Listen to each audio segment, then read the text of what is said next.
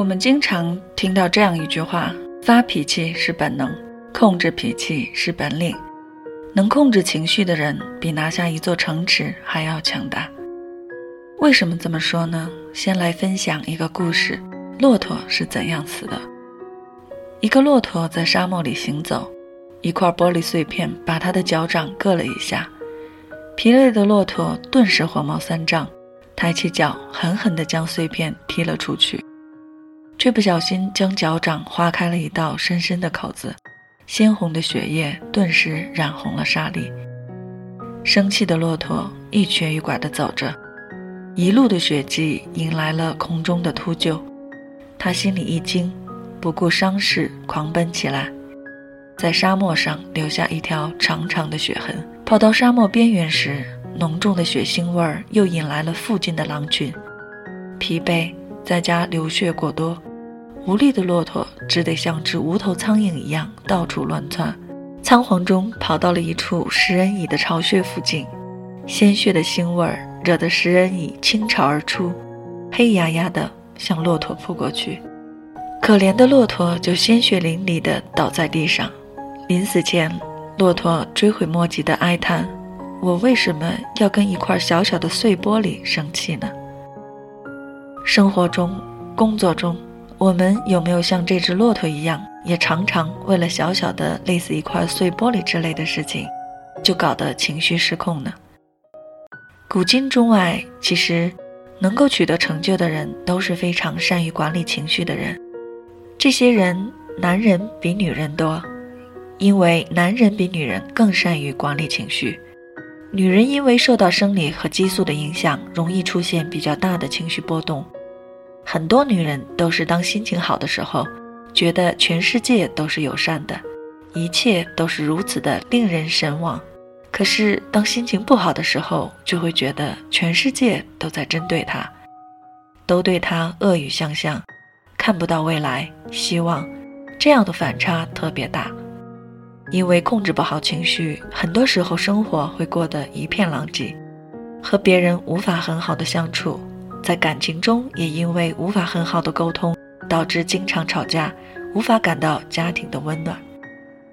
假如经常对孩子生气，对孩子做错事情无法包容，也会伤害孩子幼小的心灵。工作上，因为经常抱怨发火而惹怒了同事，得不到领导的赏识。我们为什么这么容易生气呢？这还得从远古时代说起。因为远古时代人们的生活非常困难，很容易受到其他动物的侵袭，所以他们就训练出了这样的一套机制，容易对外界的刺激马上做出反应。这种机制就叫做原罪。虽然人类已经进化了很多年，但是这个机制一直存在于人类的体内，才能保证人类能够长期的繁衍发展下去。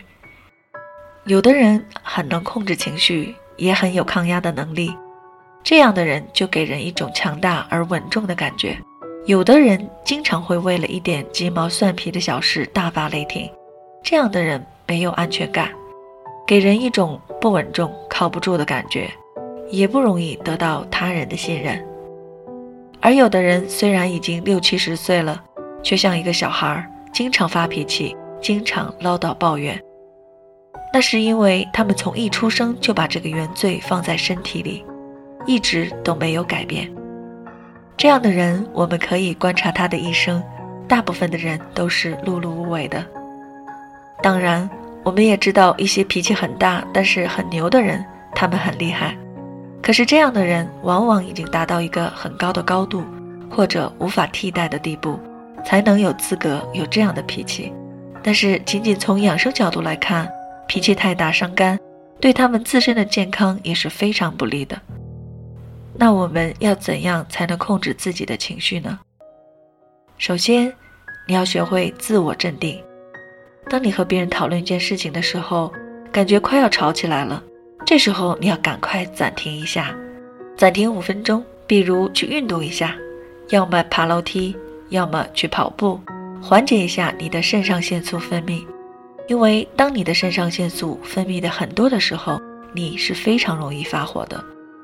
其次，你要有识别自己情绪的能力，因为人的情绪是有高峰和低谷的。特别对于女性来说，当你感到自己情绪处于低峰期的时候，不要做任何重要的决定，等你的心情有所好转，你的理智恢复了，再去做重要的事情。最后，学会释放情绪。晒太阳可以让人分泌神经递质、多巴胺、去甲肾上腺素、内啡肽等等，这些物质都是能够调节人的情绪的。静坐、冥想、找他人倾诉，都可以让你开心起来。甚至有意识的去找一个感动的电影看一看，流一些眼泪，也是可以帮助你缓解压力的。不知收听节目的朋友是否已经 get 到情绪控制的重要性和方法了呢？想控制自己的人生，就让我们先从控制自己的情绪开始吧。今天的分享就到这里，祝你晚安，期待我们下期再会。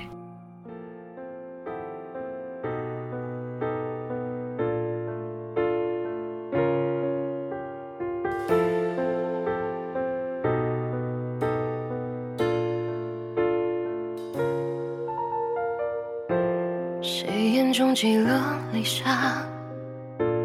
时间留下一道疤。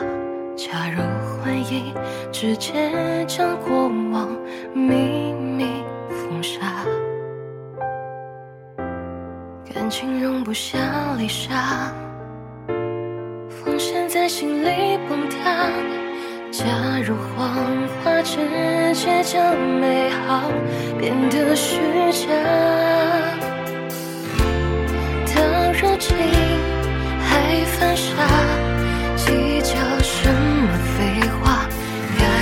我的早已撕下，装什么豁达？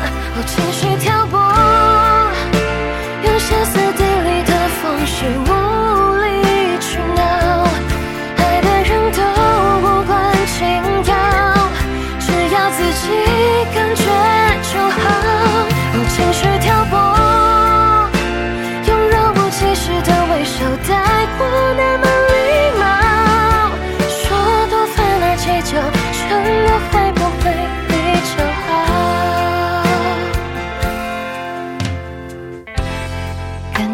不下泪沙，防线在心里崩塌。假如谎话直接将美好变得虚假，到如今还犯傻，计较什么废话？该撕破的